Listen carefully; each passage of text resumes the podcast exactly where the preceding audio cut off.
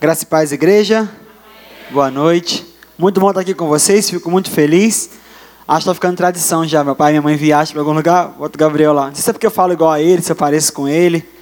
Acho que é uma estratégia para se sentirem menos saudade dele um pouquinho. Mas eu fico muito feliz de estar aqui com vocês hoje. É, estamos no meio de um processo aí, loucura. Está chegando nosso retiro de adolescentes e jovens lá na igreja. É a primeira vez que eu organizo algo do tipo e assim, eu não sabia que era tão desafiador, sabe? Estou dando muito mais valor a tudo que eu já passei, todos os retiros que eu já fui, porque hoje eu vejo o trabalho que é. E hoje é o último dia de pagamento, então hoje está uma loucura lá na igreja, todo mundo querendo pagar, querendo passar cartão. Mas ainda assim, meus pais pedindo para vir aqui hoje, eu falei assim, não, eu tenho que ir lá, tenho que poder fazer isso, porque sempre que eu venho aqui, como a, como a Letícia falou, é muito bom estar aqui com vocês. Então, graças a Deus por isso. Amém? Na noite de hoje eu quero falar um pouquinho com vocês sobre sucesso. Quantos aqui querem ter uma vida de sucesso?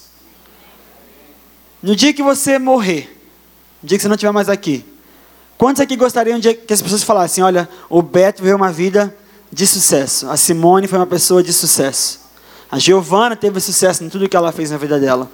É uma palavra que quando a gente ouve, sucesso, chama muito a nossa atenção, né? Poxa, eu quero viver uma vida de sucesso. E juntamente com sucesso, a segunda palavra de ordem aqui nessa noite hoje é legado. Fala comigo, sucesso, sucesso. E legado. Qual é o legado que você quer deixar para trás? No dia que você não estiver mais aqui, mais uma vez eu digo, o que, que vai ser dito sobre você? No sábado passado, foi dia 2 de novembro, e todo ano comemora o dia de finados. E é um dia onde as pessoas param para poder refletir naqueles que já não estão mais aqui. E é um dia que as pessoas falam sobre aquelas pessoas a quem eles amavam, que já partiram. Um dia que as pessoas prestam suas homenagens, vão ao cemitério e tudo mais. E isso me deixa muito pensativo. Olha, quantas histórias Quantos sonhos, quantos projetos, quantos ideais de vidas que estão agora terminados. Uma vez eu vi uma frase que o cemitério é o local com a maior concentração de sonhos por metro quadrado. Todos os projetos que a pessoa viveu, tudo aquilo ali, depois que ela morre não fica mais nada. Na verdade não é que não fica mais nada, o que fica é o legado. Eu quero que você abra a sua Bíblia em Gênesis capítulo 25. A gente vai ler do versículo 7 até o 11. Gênesis 25, do 7 ao 11. E esse é um texto que vai narrar para a gente o fim da vida de Abraão. Acho que todo mundo que conhece Abraão, né? O pai da fé. Gênesis 25, 7 a 11. Vamos ler aqui comigo. Estes, pois, são os dias dos anos de vida de Abraão, que viveu 175 anos. Ano pra caramba, né? E Abraão expirou e morreu em boa velhice, velho e farto de dias, e foi congregado ao seu povo. E sepultaram-no Isaac e Ismael, seus filhos, na cova de Macpela, no campo de Efron, filho de Zoar, Eteu, que estava em frente a Manri. O campo que Abraão comprara aos filhos de Et. Ali está sepultado Abraão e Sara, sua mulher. E aconteceu, depois da morte de Abraão, que Deus abençoou a Isaac, seu filho, e habitava Isaac junto ao poço de. Lá. É isso aí mesmo, poço, que eu não sei falar o nome. Ok? Então, esse texto que a gente acabou de ler, ele narra a vida de Abraão. E sabe, Abraão viveu uma vida tão intensa, tão cheia de acontecimentos, cheia de sonhos, cheia de milagres. Eu paro para pensar, cara, quantos milagres, quantos amores, quantos momentos de decisão, quantos momentos de arrependimento, quantas coisas aconteceram na vida dele, e tudo isso fica resumido naquele versículo 7, se você puder voltar lá para mim. Todos esses 175 anos de vida, estes, pois, são os dias da vida de Abraão, que viveu 175 anos, pode passar. Toda a vida dele inteira se resume nisso aqui. Abraão expirou e morreu em boa velhice, velho e farto de dias, e foi congregado ao seu povo. Hoje eu quero falar com vocês sobre sucesso e sobre a nossa definição de sucesso. Quando você para para pensar, na verdade, essa é uma das perguntas mais importantes que a gente deveria responder. O que é sucesso? O que você considera como sucesso? De onde veio essa ideia de sucesso para você? Quem te ensinou? Ó, isso aqui é sucesso, isso aqui é fracasso. Eu acho que é uma das perguntas mais importantes que a gente pode fazer para nós mesmos. Só que ainda assim, muitas pessoas passam pela vida apenas reproduzindo algo que ouviram. Ah, sucesso é isso, sucesso é aquilo. E não realmente param para pensar, olha, o que é sucesso? Né? De onde que a nossa ideal de sucesso vem? Os psicólogos eles dizem, queridos, que todo ser humano nasce com uma necessidade lá dentro de sucesso. Como assim? Nós sempre queremos expandir, crescer, avançar, queremos conquistar. Ninguém quer ficar na mesmice. Isso é natural nosso de querer algo maior, de querer algo mais à frente, sabe? Ninguém quando era criança sonhava de ser, sei lá, zagueiro de um time de segunda divisão do Campeonato Brasileiro. Não, todo mundo queria ser o artilheiro, o cara que está lá na frente, fazendo mais gols. Ninguém sonhava em ser vice-presidente. Todo mundo quer ser o cara que manda, o chefe. Ninguém sonha pequeno. Quando nós somos crianças, a gente quer ser o melhor, o maioral, o número um. Então isso está dentro de nós, é intrínseco, é natural do humano querer ter sucesso, sabe? E nós sempre pensamos, queremos pensar grande, em ser o maior, ser o primeiro, e pensamos em deixar algo que importa. E isso que nós deixamos para trás quando nós vamos é o que nós chamamos de legado. Fala comigo, legado. E a primeira pergunta que eu quero fazer para você nessa noite: qual é o legado que você está deixando para trás? Que tipo de legado você está deixando hoje? Se você sair daquela porta ali, cair um raio na sua cabeça, que Deus te livre disso, e você partir, o que está ficando atrás?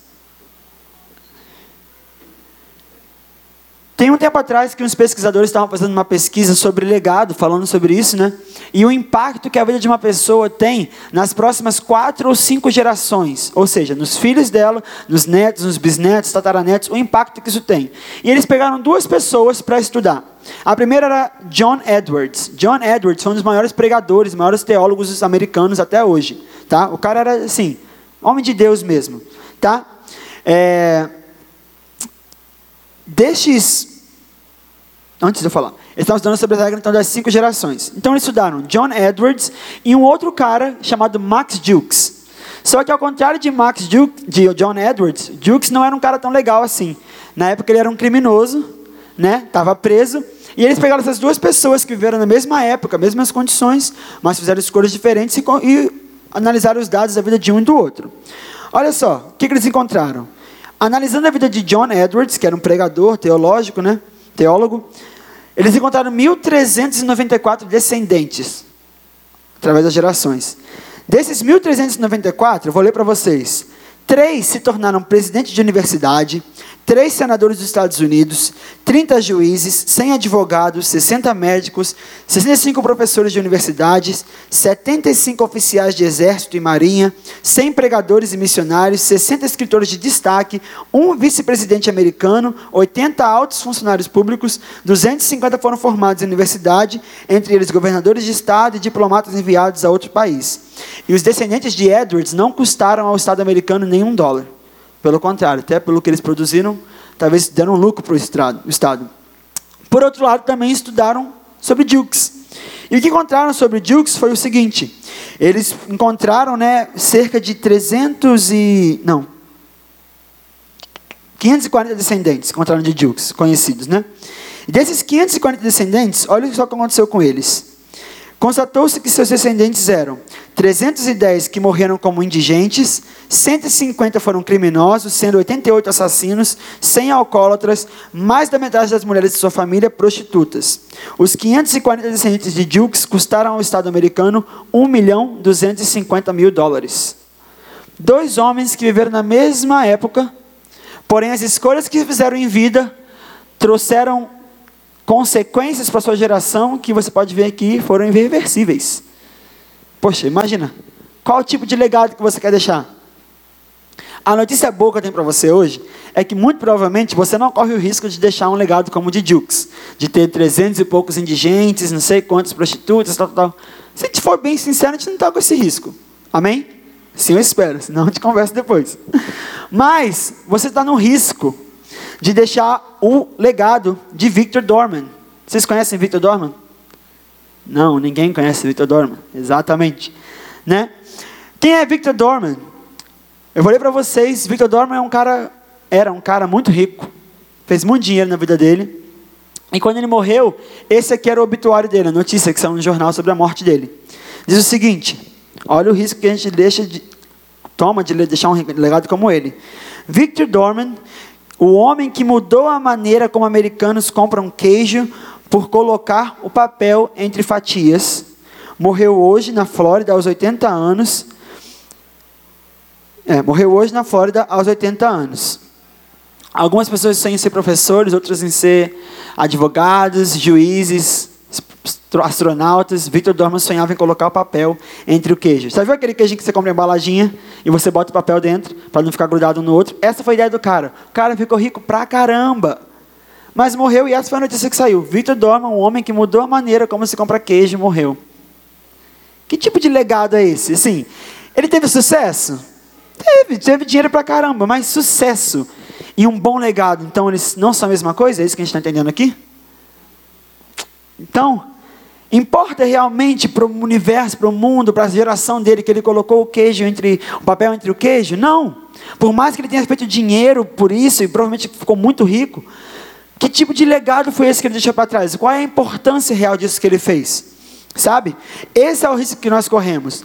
De, atrás de correr de sucesso e dinheiro e de fazer ele acontecer, acabar deixando legados para trás que realmente não tem uma importância ou um, um, um uso real, sabe? A vida de Abraão era interessante quando a gente vai analisar ela, porque aos olhos humanos ele não fez uma coisa que a gente diria tipo assim, não, esse cara aqui viveu para ter sucesso. Ele nunca escreveu um livro best-seller. Abraão nunca foi rei de lugar nenhum, ele nunca liderou uma revolução, ele nunca, sei lá, qual é uma coisa que você considera hoje de sucesso? Ele nunca saiu na capa de revista, ele nunca nunca era um cara normal, ele não tinha tipo super exposição na época dele, as pessoas seguiam onde ele estava, não. Mas a Bíblia fala que ele foi um homem de sucesso.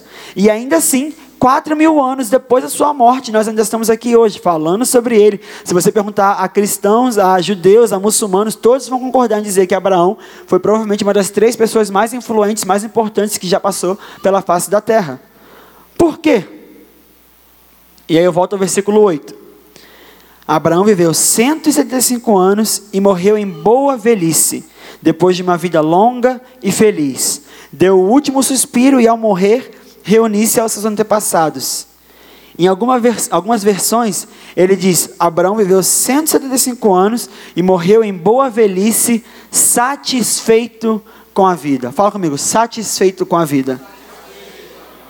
Eu não sei vocês, mas isso aqui soa bem legal para mim. Eu queria, no dia que eu morrer, as pessoas assim, não, Gabriel morreu satisfeito com a vida. Ele viveu uma vida assim que, olha, tudo que ele queria fazer para o reino de Deus, ele foi e fez, ele teve sucesso em tudo que ele fez. Quantos aqui querem que no dia da sua morte, assim, ó, satisfeito com a vida? Ele viveu o que tinha que viver. Só que mesmo então, eu acabei de falar, Abraão não fez nada dessas coisas de renome, ou então uma coisa muito boa que a gente parecesse, não, ele teve sucesso. Mas ainda assim a Bíblia afirma que ele morreu satisfeito com a vida. E aí eu fico pensando, qual é a definição de sucesso que ele tinha que eu não estou entendendo? O que, que ele entendia como sucesso que nós na nossa sociedade atual não entendemos? Onde que as festas não estão se encaixando aqui? Sabe? Qual é a nossa definição de perspectiva? E qual era o plano que Abraão tinha para deixar um legado? Só que se nós queremos entender a perspectiva que ele tinha ao olhar sucesso, nós precisamos olhar o processo que ele passou. Fala comigo, perspectiva e processo. Se esse homem falou no dia da sua morte que ele teve uma vida onde ele viveu satisfeito, nós precisamos entender o processo que ele passou. Amém? E é isso que nós vamos fazer. Gênesis 12, 1. Eu não quero perder muito tempo hoje lendo os, os textos, que tem muito texto, tá bom? Mas é uma história que eu acho que todo mundo conhece. Lá em Gênesis 12, 1, a gente vai encontrar o chamado original de Abraão. Ora, o Senhor disse a Abraão: Sai da tua terra e da tua parentela, da casa do teu pai, para a terra que eu te mostrarei. E fartiei uma grande nação e abençoar-te-ei e engrandecerei o teu nome e tu serás uma bênção. Acho que todo mundo já ouviu esse versículo várias vezes, né? Oh, sai da tua terra, da tua parentela, vai para onde eu te mostrar e você vai ter muito sucesso, vou te fazer uma bênção, vou te fazer crescer e tudo mais. E se você acompanhar a história de Abraão, você vê que realmente ele sai da terra do pai dele, tudo mais. Porém, quando ele se trata de, de largar a parentela dele para trás, ele tem um pouquinho de problema com isso. Se você olhar a história, ele não vai sozinho. Ele leva o pai dele e vai junto o sobrinho dele, e ele tinha que ir para a terra onde ele foi prometido, mas ele para em Arã. E infelizmente, por não querer quebrar esses laços que o Senhor tinha mandado ele quebrar, ele fica ali até a morte do pai dele, preso num lugar onde não era o lugar da promessa de Deus para ele. Ele fica ali em Arã, acho que foi duzentos e poucos anos, se eu não me engano, até que o pai dele morresse. Então, Imagina, não, não foram 200 e pouco, ele viveu 175, mas o pai dele morreu com 50, isso aí. Mas ele vive muito tempo ali naquela terra onde não era o lugar onde Deus tinha colocado para ele estar, por causa de não ter quebrado os laços que Deus mandou. E eu fico pensando, por que, que Abraão não Ó, diante de uma palavra de Deus dessa, se ele me desse, ó, eu vou fazer você uma benção, vou te engrandecer, você vai fazer isso. Quantos aqui seguiriam piamente o que Deus falou? Acho que todos nós. Mas ainda assim ele não fez. E eu fico pensando, por que será que ele não quis largar a família de seu pai? E sabe o que eu gosto de pensar? Que Abraão não teve facilidade de largar esses laços, de quebrar esses laços, porque dentro dele havia uma coisa que há que havia nele, mas que também há em mim, há em você e em muitos de nós aqui, que é a necessidade de aprovação. Fala comigo, necessidade de aprovação. Não é só bom o suficiente saber que Deus vai me abençoar. Eu quero que tenha alguém lá para poder olhar que eu estou sendo abençoado. Eu quero alguém para me aplaudir e falar: Abraão, parabéns, tapinha nas costas. Você, olha, o Senhor te abençoou, cara. O Senhor te fez uma grande nação. Eu gosto de imaginar, sabe, que ele queria alguém ali com ele. Olha, eu vou ter tudo do bom e do melhor, eu quero que minha família desfrute também. Então, mesmo que Deus tenha falado, ó, deixa sua parentela, ele vai com seu sobrinho, com seu, com seu pai, o pai dele morre, o sobrinho continua, e ele realmente prospera. Mas sabe, por que, que será que nós temos tanta dificuldade em largar isso, essa sede de aprovação pelos outros? Quer fazer um exercício? Pensa na última vez que você teve que ter uma conversa bem séria, aquela tipo assim, que é um confronto com alguém. Como que você se sentiu? Ninguém gosta de ser confrontado. Você quer fazer, você quer ouvir muito bem, fez certinho, não olha, você fez errado. Pensa da última vez que você teve uma conversa difícil e foi difícil de você falar, não, errei. Ou então, pensa na última vez que você estava contando uma história para alguém, de algo que aconteceu, e aí você começa a aumentar a sua importância na história. Tipo assim, então contar de uma maneira que você fique mais, não, porque eu fiz isso e tudo mais. Eu, ó, semana passada, vou, vou conversar para vocês aqui um pecado. Semana passada eu fiz isso, contando uma história de uma maneira que aconteceu, e quando eu percebi, eu estava contando como se eu tivesse feito, assim, um a mais. Alguém que já passou por isso? Ó, eu eu confessei, vocês estão olhando para cara para mim assim, ó. Eu estou com um pecado só, vocês estão com dois, vocês estão me julgando e fizeram também o que eu sei que vocês fizeram. Tá ok? Então vocês estão sendo perdendo. Mas a gente tem essa necessidade de aprovação do outro. Na semana passada, vou contar para vocês a história que aconteceu. Tá? Na semana passada, o meu chefe, eu trabalho numa escola de inglês, dou aula, e um dos donos da empresa apareceu de surpresa você, ei Gabriel, tudo bem? Ah, tudo bem, o que você está fazendo aqui? Ah, vim assistir uma aula sua. Achando aquele nervoso. Qual aula? Ah, a aula das 14.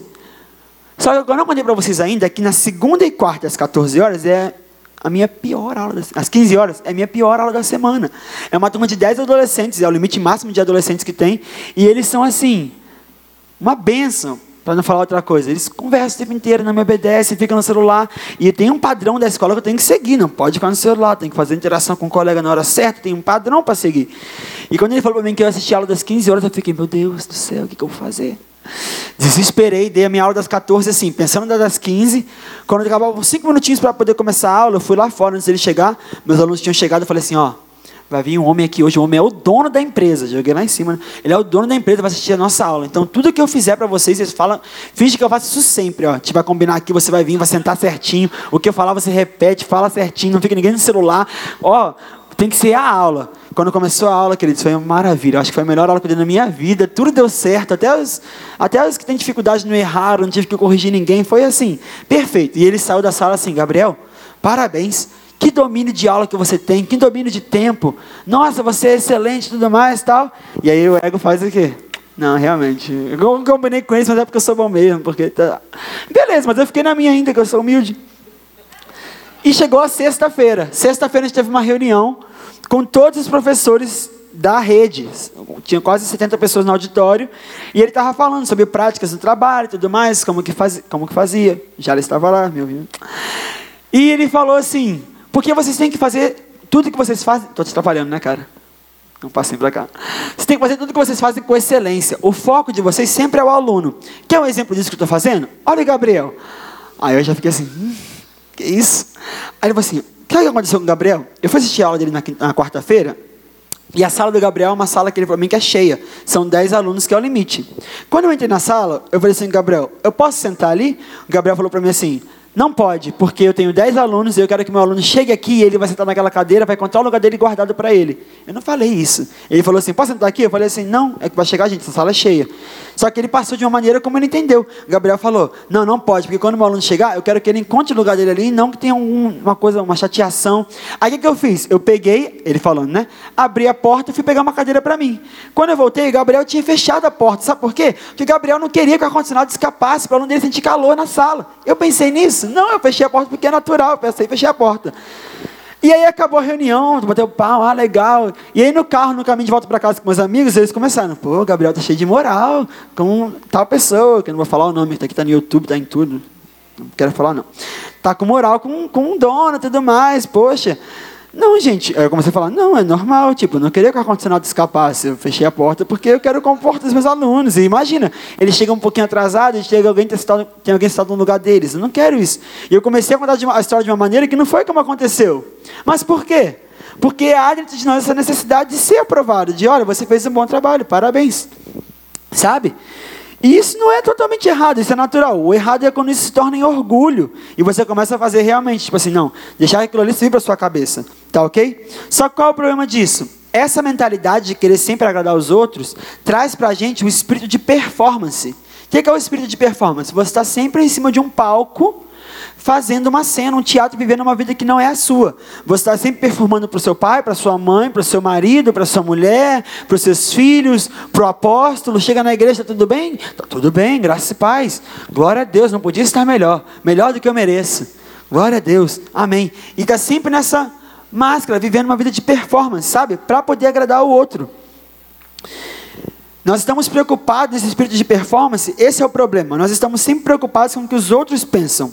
E a essência do espírito de performance é: eu sou o que os outros pensam. Fala comigo, eu sou o que os outros pensam.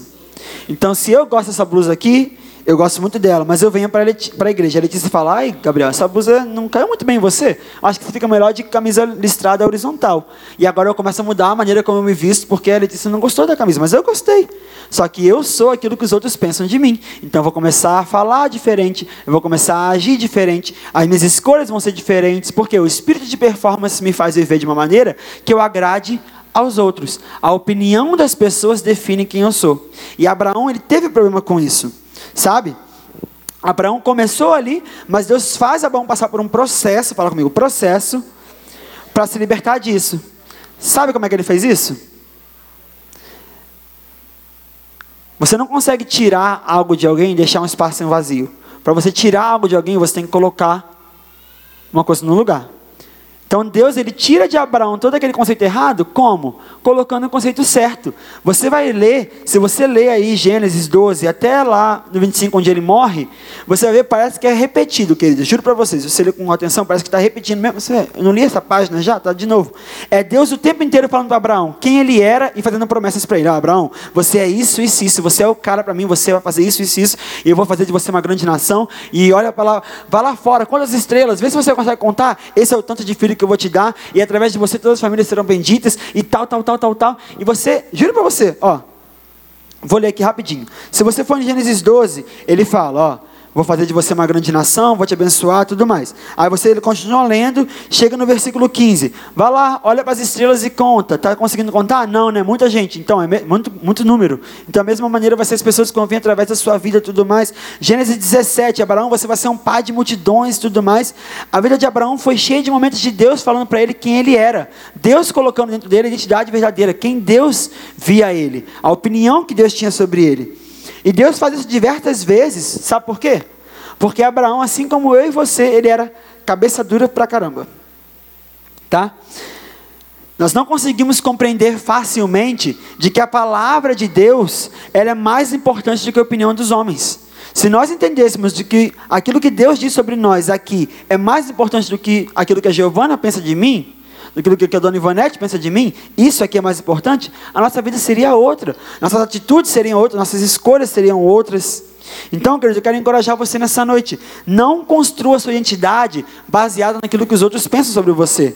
Tire o espírito de performance da sua vida através da revelação, da aceitação. Você é o que Deus pensa sobre você. Não o que você faz, não o que os outros pensam, mas você é o que Deus pensa sobre você. E sabe o que Deus pensa sobre você?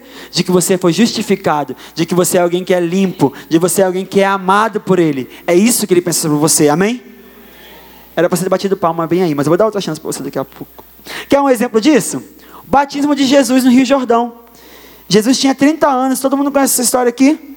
Ele vai ser batizado, e ele vai, desce as águas, e quando ele levanta, o que acontece? O céu se abre e vem uma pomba e fala o quê? Ouve-se uma voz do céu dizendo: Esse é o meu filho amado, a quem me comprazo, em quem eu tenho prazer. Ou seja, esse aqui é a pessoa que me traz prazer. Só que o que a gente não para para perceber é que nessa história aqui, do batismo de Jesus, ele tinha 30 anos. Ele nunca tinha curado nenhum cego, ele nunca tinha levantado ninguém dos mortos, ele não tinha morrido pelos nossos pecados, ele não tinha sido ascendido à direita do Pai, sentado com ele em glória, ele não tinha feito nada. Nada.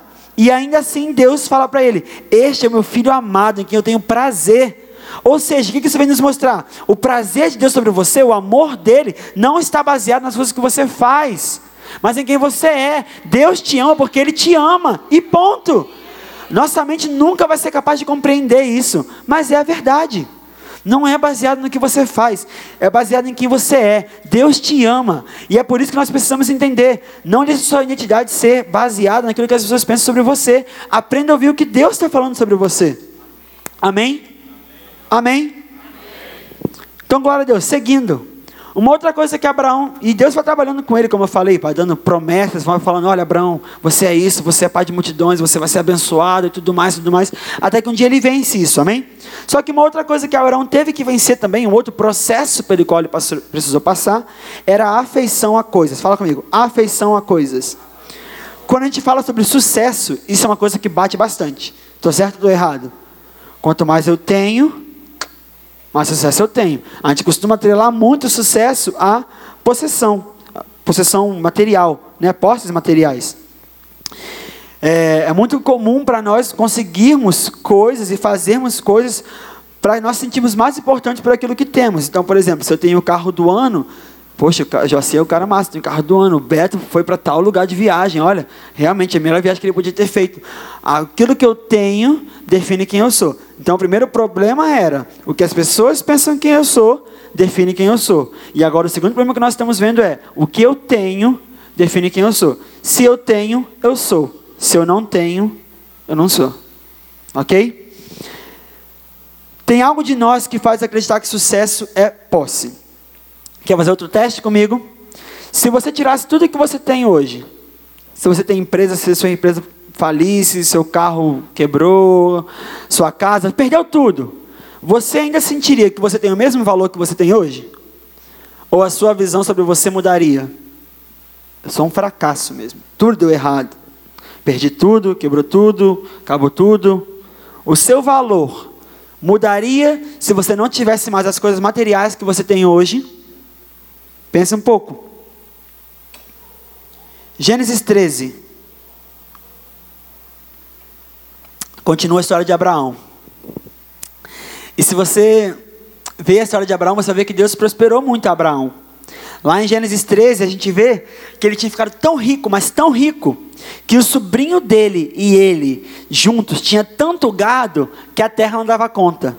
Era Abraão tinha muito gado, tinha muito boi, muita vaca, e Ló também tinha muito. E eles não conseguiam mais ficar no mesmo lugar, sabe?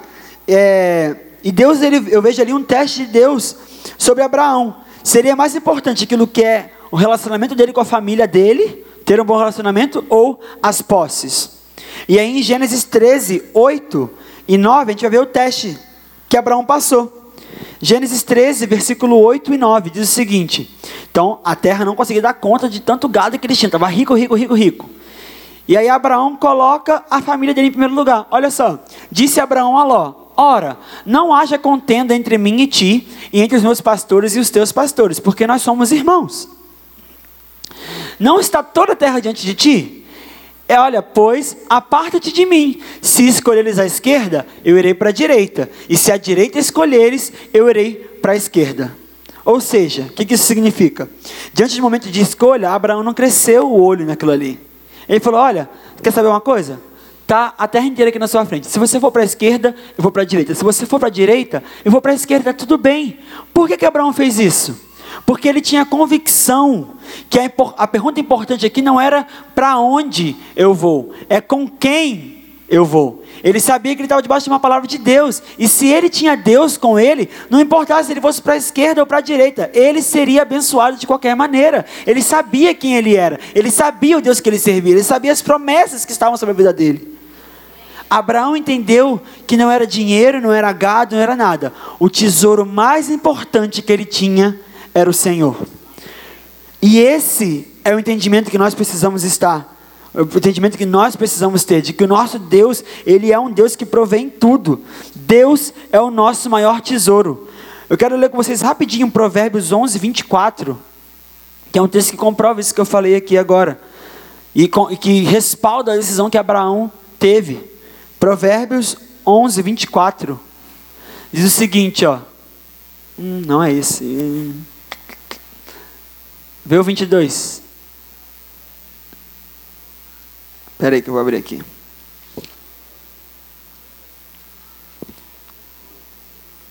Não.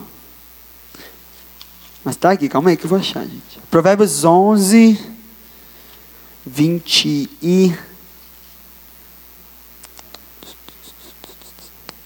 24, é isso aí. Provérbios 11, 24. Ó. Olhei aqui e perdi de novo. É. Provérbios 11, 24. Há quem dê generosamente e vê aumentar suas riquezas. Outros retêm o que deveriam dar e caem na pobreza. Ou seja, aquele que dá ele prospera, mas aquele que retém, aquele que vive preso ao dinheiro, preso aos bens materiais, preso ao que eu posso conquistar, esse vai perder tudo. E Abraão conseguiu entender isso. Não importa se for para a esquerda ou para a direita, o Deus que eu sirvo vai comigo. E é Ele que vai me fazer prosperar, porque Abraão entendeu que o maior tesouro que ele tinha era Deus. Será que você pode dizer isso hoje? O maior tesouro que eu tenho é Deus? Deus é o meu maior tesouro? É muito fácil para a gente ainda mais jovem, a analisar a nossa vida, nosso sucesso, baseado nas coisas que nós temos. Poxa, a pessoa tem, igual Natal, seu, seu primo tem um apartamento já, e você tem o quê? Ah, não sei que lá. Por quê? A gente é moldado a pensar sucesso, a pensar grande, baseado nas coisas que nós temos. Só que isso realmente é sucesso. O homem do queijo lá, o Dorman, é sucesso isso. Sabe? Eu penso, eu olho pela minha vida mesmo. Às vezes eu por, pela escolha que eu fiz, pelo caminho que eu decidi trilhar, eu pago hoje preços, eu não estou reclamando disso, mas eu pago preço hoje que talvez outras pessoas da minha idade não passem, entende? Uma pessoa de 24 anos hoje, talvez, que decide fazer, sei lá, engenharia, muito provavelmente tem um padrão de vida bem melhor do que o meu, consegue ter um padrão de compra melhor do que o meu e tudo mais. E vejo até meus pais às vezes falando comigo, Gabriel, faz um concurso público. Eles devem estar me ouvindo agora. Faz um concurso público, vai procurar alguma outra coisa melhor e tudo mais. Mas aquilo ali para mim não é o sucesso, sabe? Eu tenho certeza que se hoje eu morresse diante de Deus, o que eu faço lá com os meus jovens, com os adolescentes, é muito mais sucesso aos olhos de Deus do que se eu tivesse um apartamento na frente da praia e um carro zero na garagem. Porque eu não vivo baseado naquilo que eu tenho, mas naquele que eu tenho e aquele que me tem. Acima de todas as coisas. Ele é o nosso maior prazer. Ele é o nosso tesouro. Amém? Então, que nós nessa noite podemos aprender a viver livre dessas duas coisas: o espírito de performance, que me faz acreditar que eu sou o que os outros pensam de mim, e esse espírito de ter que conquistar para poder ter. Eu sou aquilo que eu tenho. Querido, se você aprender a viver livre dessas coisas, um dia, quando você estiver partindo, assim como Abraão falou, você vai poder falar: Olha, eu morri satisfeito com a vida. Então Abraão está todo momento sendo moldado para repensar o que ele pensa sobre o sucesso, o que ele considera. Primeiro, então, ele vê sobre a aceitação. Ele é quem Deus diz que ele é. E depois sobre a abundância. Deus é o maior tesouro que eu tenho na minha vida. Então Abraão, ele muda a perspectiva sobre o pensamento das pessoas e das posses que nós temos em vida. Tá? E é no final da vida dele que isso fica mais explícito. Depois que Sara morre, Abraão casa de novo e tem mais filhos. Ele dá tudo o que ele tinha e a única coisa que ele ficou é uma caverninha que ele comprou para poder deixar a esposa dele lá enterrada, que é a caverna de Macpela, onde ele foi enterrado depois. Ele dá tudo que ele tinha para os filhos dele. Então, volta comigo lá em Gênesis, onde Deus falou para Abraão: Abraão, você vai ser pai de uma grande nação. E Abraão, no final da sua vida, tinha oito filhos. Abraão, você vai conquistar e você vai dominar tudo isso aqui. Olha, você vai ser muito abençoado, você vai prosperar tudo que fizer. E Abraão, no dia da sua morte, tem um pedacinho de terra que é uma caverna onde ele enterrou a mulher dele, mais nada. Aos nossos olhos, se a gente parasse para pensar, ele morreu satisfeito com a vida? Pai de uma grande nação, oito filhos. Vou te fazer prosperar uma caverninha. Aos nossos olhos, se realmente a gente parar para pensar como aquilo que nós estamos fazendo, parece que ele realmente morreu um fracassado. Pensa comigo um pouquinho. Isso é muito fácil para Abraão pensar aos 125 anos. Deus me prometeu uma grande nação, só que eu tenho só oito filhos. Ele me prometeu toda a terra, mas na verdade eu tenho uma caverna. Através de mim, todas as pessoas seriam abençoadas. Mas quando eu olho para a minha situação aqui agora, onde eu estou, não parece muito isso. Seria muito fácil para Abraão falar isso. Ele é confrontado naquele momento com o que ele aparentemente produziu. Fala comigo, produtividade. É o terceiro desafio que nós temos. Produtividade, a produtividade te diz: o que eu faço ou conquisto me torna importante. Já viu aquelas pessoas que elas se convertem, e eu não estou falando mal disso, isso é uma bênção, tá? Vem para a igreja e ela quer servir em tudo. Ela quer estar no louvor, quer estar no, no portão, quer estar na escala de limpeza, quer estar em tudo. Por quê? Ela quer produzir. Não no motivo errado, ela quer produzir porque ela está grata ao que Deus tem entregado a ela. Porém, muitas vezes nós caímos nesse problema da da atividade exacerbada, olha, eu tenho que fazer para ser. Se eu não aparecer na igreja na reunião de 5 horas de oração, o apóstolo não vai me ver, vai achar que eu estou com problema na minha vida tudo mais. Volta mais uma vez um pouquinho a performance, né? Mas é o que? Eu preciso produzir, eu preciso fazer e tudo mais. Seja em qualquer estágio que você esteja na sua vida, é possível você parar no final e pensar: eu não conquistei muito, ou então eu não produzi o suficiente. Pensei que seria assim, e foi de outro jeito. Eu pensei que eu teria tal coisa e essa coisa não aconteceu. Eu pensei que eu estaria em tal emprego, que eu teria tal cargo e essa coisa não aconteceu. Eu pensei que eu estaria em tal país morando e essa porta não se abriu. É provável que se você parar para a sua vida hoje, você para e olha, olha, eu ainda não produzi o suficiente. Eu ainda não conquistei o suficiente. Só que sabe qual é o problema que eu tenho isso? Havia naquela época muito mais pessoas mais ricas, mais famosas, mais influentes do que Abraão. Muita gente, muita gente. Só que Abraão não cai nessa pegadinha de olhar para ele, comparar com outras pessoas e falar assim: não, realmente tem mais sucesso que eu, não. Ele sabia onde ele estava. E aí eu paro para pensar, volto lá naquela primeira pergunta que eu fiz: qual é a definição de sucesso que você tem?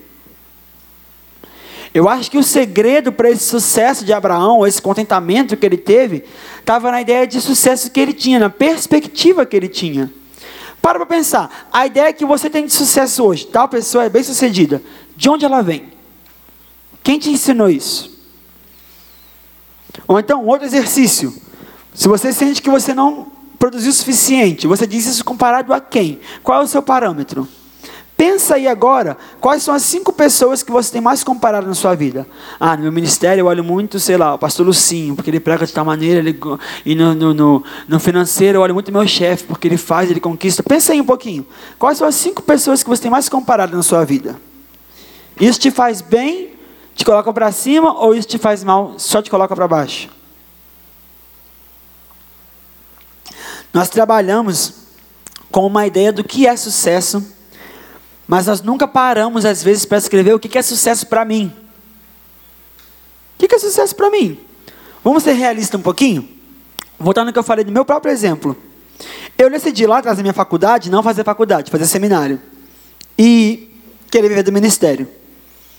Isso me assusta muitas vezes. Por quê?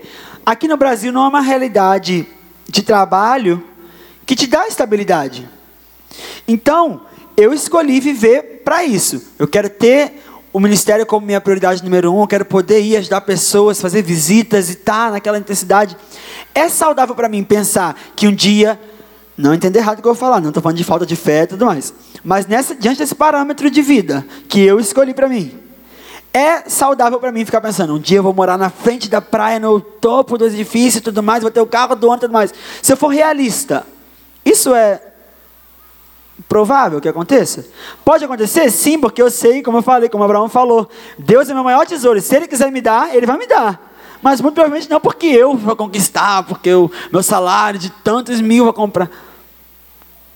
Então eu tenho que aprender que talvez a minha ideia de sucesso no meu ministério, no meu que eu escolhi para minha vida, não é morar numa mansão, mas é ver famílias que estavam indo para o inferno sendo restauradas, é ver pessoas que estavam na droga, se perdendo, sendo restauradas.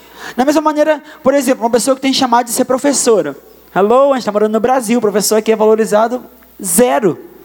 É normal para você, saudável, pensar que você vai conquistar um helicóptero para te levar para passar um final de semana em Itacaré e voltar. Mas se você está feliz com aquilo que você está fazendo, se é aquilo que te faz bem, se foi isso que Deus te entregou como seu chamado, querido, pode ser. Você pode não ter nenhum apartamento no seu nome, nenhum carro, nenhum bem, nada. Mas eu te garanto que você é uma das pessoas com maior sucesso que existem na face da terra. Para para pensar um pouquinho, eu quero deixar esse desafio para você essa semana. Tenta escrever para você o que é sucesso. A sua definição de sucesso, a definição de Deus de sucesso sobre a sua vida. Não o que o mundo diz de sucesso. Porque a gente fica, às vezes, vivendo uma vida tão presa, angustiada, tipo assim, poxa, não conquistei tal coisa ainda. Mas para para olhar tudo que você já conquistou, no seu nível. E não é uma palavra para. É, conformista para você se conformar onde você está, não é isso. Mas entenda o que eu estou querendo dizer. Destrua essa ideia de sucesso que foi construída na sua cabeça e aprenda a entender o que, que Deus me entregou. Ah, Deus que eu quero quer que eu seja missionário na África. Então, qual é o meu sucesso? É conseguir ir para a África. É conseguir, então, construir hospitais. É conseguir, então, cavar postos para que não tem água. Ah, Deus me chamou para ser um empresário no mercado de trabalho. Então, qual é, é o meu chamado? Então, é conseguir abrir uma empresa. Talvez não vai ser a maior empresa do Brasil, mas eu abri. Deus me colocou para isso. Aprenda a entender qual é a definição de sucesso que Deus tem para você. Tá ok? O milagre verdadeiro da vida de Abraão é quando ele olha para a sua vida e naturalmente a gente pode dizer que ele não alcançou nada daquilo que foi prometido, que ele não obteve sucesso, mas que ele ficou completamente satisfeito com a sua vida. Ele pensava na vida dele de maneira diferente. E sabe o que é a chave aqui? Eu quero ler com vocês 2 Coríntios 10, versículo 12 e 13. O apóstolo Paulo está falando aqui 2 Coríntios 10, versículo 12 e 13. Sobre isso, tudo que eu falei aqui agora, estamos encerrando já. Olha sobre a ideia de sucesso mais uma vez. Olha o que o apóstolo Paulo diz. Não nos atrevemos, eu vou ler na minha versão aqui que é mais fácil, tá bom? Não nos atrevemos a nos classificar como esses indivíduos, nem a nos comparar com eles, que se julgam tão importantes. Lembra que eu falei sobre comparação?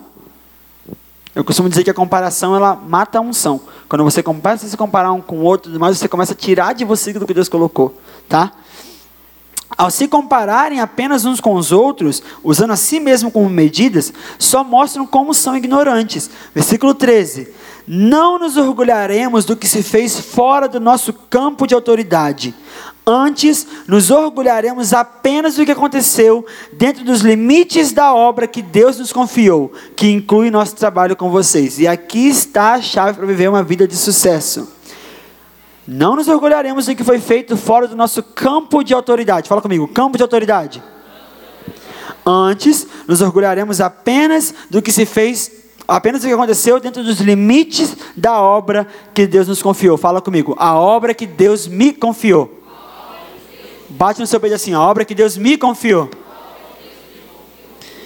Queridos, esse texto diz para a gente que Deus confiou a cada um de nós um campo de autoridade e uma obra para você cumprir. Essa é a sua definição de sucesso.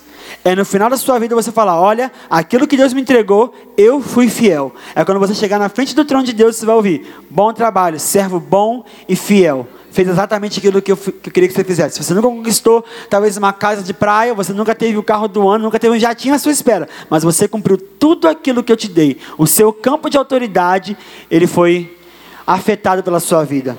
Lembra que eu falei lá atrás sobre o legado? Você tem na sua vida hoje pessoas que precisam ser afetadas pela sua vida. Qual é o campo de autoridade que Deus tem te entregado? A sua sala de aula é um campo de autoridade. O hospital onde você trabalha é um campo de autoridade. O seu local de trabalho, a sua escola, a sua família. Essa é a obra que Deus te entregue. Que Deus tem te entregue. Será que você está fazendo o melhor para poder cumprir aquilo ali? Para que você possa realmente ter sucesso aos olhos de Deus? Deus, Ele te deu um campo de autoridade que é só você que pode atingir. Ele confiou a você uma obra. Ele te colocou nessa terra com um propósito e uma missão que só você pode cumprir.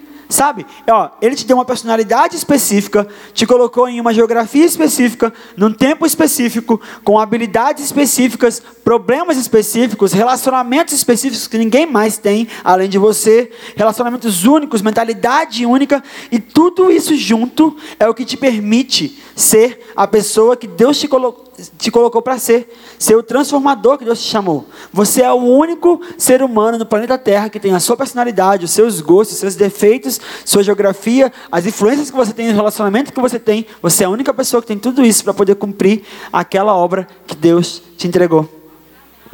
Tudo para que você possa cumprir o seu chamado. Tudo isso convergindo. Deus te ajuda. Vai, vai, vai, vai. Isso. Olha que bom conseguiu. Você é uma pessoa extremamente extrovertida, então você fala com todo mundo. Eu te dei isso, então vá lá e fala. Ou então você é uma pessoa tímida que não gosta de falar com ninguém. Tem uma outra pessoa tímida no seu trabalho que você não virar amigas e agora você pode compartilhar de Cristo com ela. Deus te entregou coisas únicas para que você possa conquistar a esfera de influência e a obra que Ele te entregou. Amém? Isso é sucesso. Esse mito de sucesso produzido esse mito de sucesso medido por produtividade precisa ser trocado pela revelação de responsabilidade. Deus, e isso é muito pesado, é uma benção, uma alegria, mas é pesado. Deus ele tem você como responsável da obra que ele te entregou. O seu campo de influência, Deus vê você como responsável por aquilo ali, tá? Não é outra pessoa, não é o apóstolo, não é a pastora Guta, não é o seu líder, não é ninguém. Você é o responsável por aquilo que Deus te entregou, sabe? O chamado é único e ele é seu, você é o responsável. E é diante disso que nós podemos entender como na vida de Abraão ele alcançou sucesso. Não era baseado no que os outros pensavam dele, era baseado naquilo que Deus falava sobre ele. Não era baseado naquilo que ele tinha, era baseado naquilo que ele sabia. O Deus que eu tenho é o maior tesouro, é Ele que vai prover, não é a minha própria força, é Ele que vai prover. Você vê Jó, rico pra caramba, do dia para a noite, perdeu tudo. Então Abraão sabia, olha, é o Deus que eu tenho que o que eu tenho é porque Deus me deu. O Deus que eu tenho é o meu maior tesouro. Abraão sabia que não era sobre o que ele havia acumulado, o que ele havia produzido, não era sobre a opinião de outras pessoas. Nada disso. Atos 20 diz o seguinte assim, ó: Todavia, não me importo e nem considero a minha vida de valor algum para mim mesmo, se tão somente puder terminar a corrida e completar o ministério que Jesus me confiou, de testemunhar o evangelho da graça de Deus. Queridos, eu quero encerrar nessa noite dizendo isso. Deus entregou a cada um de nós um ministério e uma obra específica que é compartilhar as boas notícias do Evangelho. E se você fizer isso, se você for fiel nisso, aí sim, no dia da sua morte, as pessoas vão dizer: Olha, a Giovana foi uma pessoa de sucesso, morreu satisfeita com a vida, porque tudo que Deus colocou para ela fazer, ela fez. Tudo que Deus ordenou a ela, ela cumpriu com maestria. Isso é sucesso. Aí você me pergunta, Gabriel, como que isso acontece? Como que isso vem? Como que eu descubro? Né? Isso só vem através de relacionamento com Deus. Você tem que buscar de Deus. Deus, qual é o meu campo de influência? Qual é a obra que o Senhor colocou na minha vida? Para eu fazer? Qual é, quem são as pessoas que eu tenho que conquistar? Quem são? Isso é uma revelação que só vai vir através do Espírito Santo de Deus. Sabe? Deus deu a cada um de nós um ministério específico.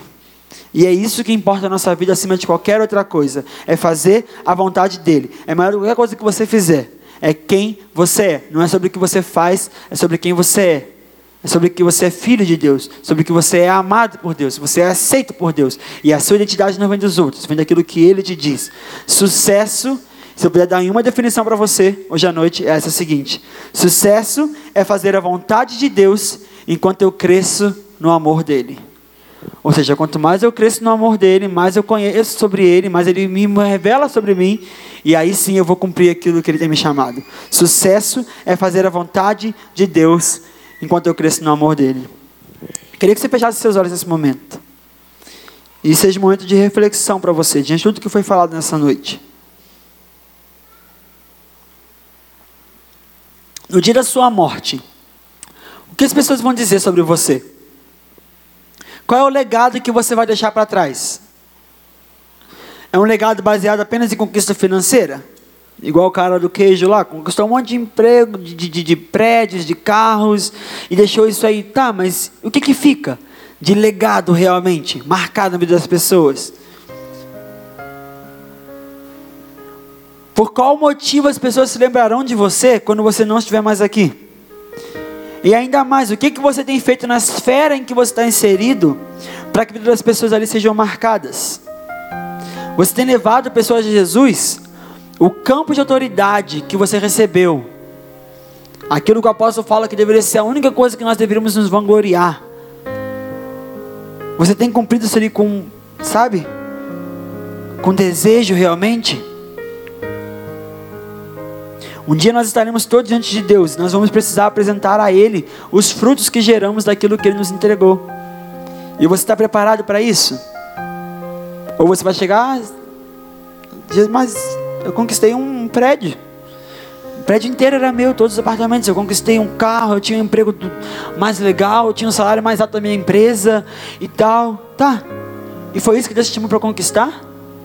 Se foi isso que Ele te chamou, glória a Deus. Amém. Então um dia você vai poder apresentar esses frutos. Mas se não for, esses frutos não valem de nada para você. Todavia não me importo nem considero a minha vida de valor algum para mim mesmo, se tão somente eu puder terminar a corrida e completar o ministério que Jesus me confiou, de testemunhar o evangelho da graça de Deus. Pai, no nome de Jesus nesse momento, eu quero orar, Pai, por cada pessoa que está, Senhor, embaixo do som da minha voz essa noite, Pai. Eu te peço, Espírito Santo de Deus, venha nos ensinar, Pai a nos livrar, Pai, do espírito de performance, Pai, através da revelação da entidade dos céus, Pai. Que nós possamos viver vidas, Pai, que não são baseadas naquilo que os outros pensam sobre nós, Pai, mas que nós possamos aprender, Pai, a enxergar o que o Senhor vê, Pai, de nós, Pai. A saber, Pai, que nós somos quem o Senhor acha que nós somos, Pai, quem o Senhor diz que nós somos, Deus. Eu te peço, Pai, que nenhuma pessoa nessa noite, Pai, que está aqui nessa noite, possa sair daqui, Pai, vivendo escravo, Senhor, das posses, Deus escravo daquilo que eles podem conquistar apenas, Pai. Mas que eles possam saber, Pai, que o maior tesouro que eles podem ter, Deus, é a Tua presença, Pai. A coisa mais valiosa, mais preciosa que eles podem ter é o Teu Espírito Santo, Deus. E que no nome de Jesus, Pai, as pessoas aqui possam sair nessa noite, Pai, sabendo, Deus, que nada que eles possam produzir nada que eles possam, Pai, acumular é mais importante, Pai, do que a obra que o Senhor entregou a cada um de nós, Pai. Que nós possamos, Pai, ter sucesso, Deus, sim, mas na nossa esfera de influência, Pai, na obra que o Senhor nos confiou, Deus. Que nós possamos, Pai, ser pessoas, Pai, dignas da tua, Pai, confiança, Pai. Porque o Senhor nos entregou, Pai, o bem mais precioso que o Senhor tem, que são vidas, Pai. Aquilo que o Senhor enviou teu próprio filho para morrer o Senhor entregou nossas mãos, Pai. No que nós, em nome de Jesus, possamos, Pai, ser mordomos, Pai, fiéis, Deus. E cumprir com maestria, Deus, a obra que o Senhor tem nos colocado em nossas mãos, Pai. No nome de Jesus, essa oração que eu faço, Deus, e eu te peço, Pai, que o Senhor nos dê a graça de no dia que nós morremos, Pai, nós podemos ouvir, primeiro de Ti, Deus, Bom trabalho, meu servo bom e fiel. E que as pessoas que fiquem, Pai, sejam marcadas, Pai. Que nenhuma pessoa que entrou em contato conosco seja a mesma depois que nós estivemos aqui. Mas que o nosso legado, Pai, passe por muitas e muitas gerações. No nome de Jesus. Amém. Se você quer nisso, dê uma salva de palmas ao Senhor nesse momento.